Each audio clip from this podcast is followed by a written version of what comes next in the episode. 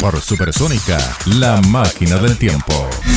Hechos históricos, personajes, usos y costumbres de algún lugar del planeta, junto a Paulina Daniel. La civilización sumeria, probablemente la primera de todas, existió hace unos 7.000 años. A mediados del siglo XIX, arqueólogos europeos viajaron al cercano oriente en busca de tesoros, especialmente para encontrar las ciudades que aparecen en la Biblia. Al excavar, se encontraron con los restos de una ciudad antigua. No se imaginaron que era una de las primeras ciudades de la historia, Uruk. Tampoco entendieron esas planchas de arcilla grabadas con figuras extrañas que describieron como cuneiformes, sin saber que tenían en sus manos los primeros registros de escritura. A pesar de estos vestigios que se datan hacia el año 5000 a.C., poco se sabe del origen y la historia de Sumer, una fértil región ubicada entre los ríos Tigris y Éufrates, que nunca se constituyó como un solo estado, pues se componía de ciudades autónomas con reyes y dioses propios. Eso sí, compartían creencias. Según estas, los dioses habían vencido el caos que antes existía sobre la tierra y le consignaban al rey o lugar de cada ciudad la responsabilidad de mantener el orden, de respetarse unos a otros y de cuidar el agua como un bien común entre las personas y entre las ciudades. Este orden sumerio, con jerarquías y reglas, es lo que hoy definimos como Estado por su parte, cada ciudadano se sentía responsable de colaborar con el plan divino de trabajo y convivencia para que el caos nunca más volviera.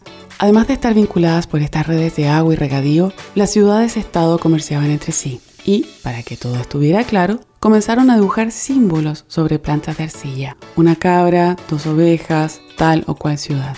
Hablamos nada menos que del comienzo de la escritura, con el tiempo, esa escritura serviría para que autores inspirados escribieran alabanzas a los dioses. Por ejemplo, aquella que cuenta cómo los dioses, cansados del caos que la humanidad tenía en la tierra, decidieron inundarlo todo. Solo un hombre se salvó, porque el dios de las aguas le ordenó construir un arca para salvar a una pareja de cada especie animal. ¿Le parece conocida?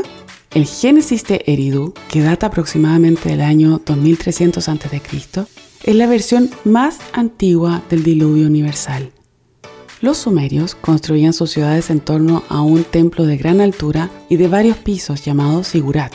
Esta altura, según ellos, les permitía comunicarse con sus dioses. Hay quienes piensan que la Torre de Babel era la Sigurat de Babilonia. Las ciudades de la región de Sumer se desarrollaron prósperas, quizás por sus creencias religiosas que les daban una base social quizás por los sistemas de gobierno que crearon y que les daba una cierta fortaleza, quizás gracias a la escritura, o quizás por el orden que le dieron al tiempo, con dos periodos al día de 12 horas, cada hora con 60 minutos y cada minuto con 60 segundos. Grandes inventos que aplicamos hoy muchas veces sin preguntarnos de dónde vienen. Pero como suele ocurrir en la historia, al tiempo del apogeo le sigue la decadencia.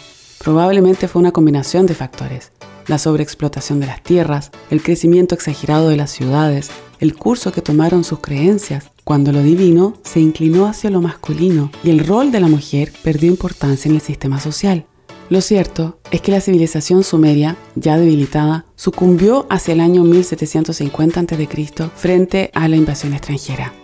El legado de su cultura permaneció oculto durante siglos, esperando a que llegaran los arqueólogos y luego a que los estudiosos aprendieran a descifrar sus símbolos, que contaban sobre las primeras escuelas, el primer antecedente legal, el primer catálogo, el primer historiador, en fin. La cultura sumeria está presente en el mundo de hoy sin que muchos lo sepan. ¿Usted lo sabía?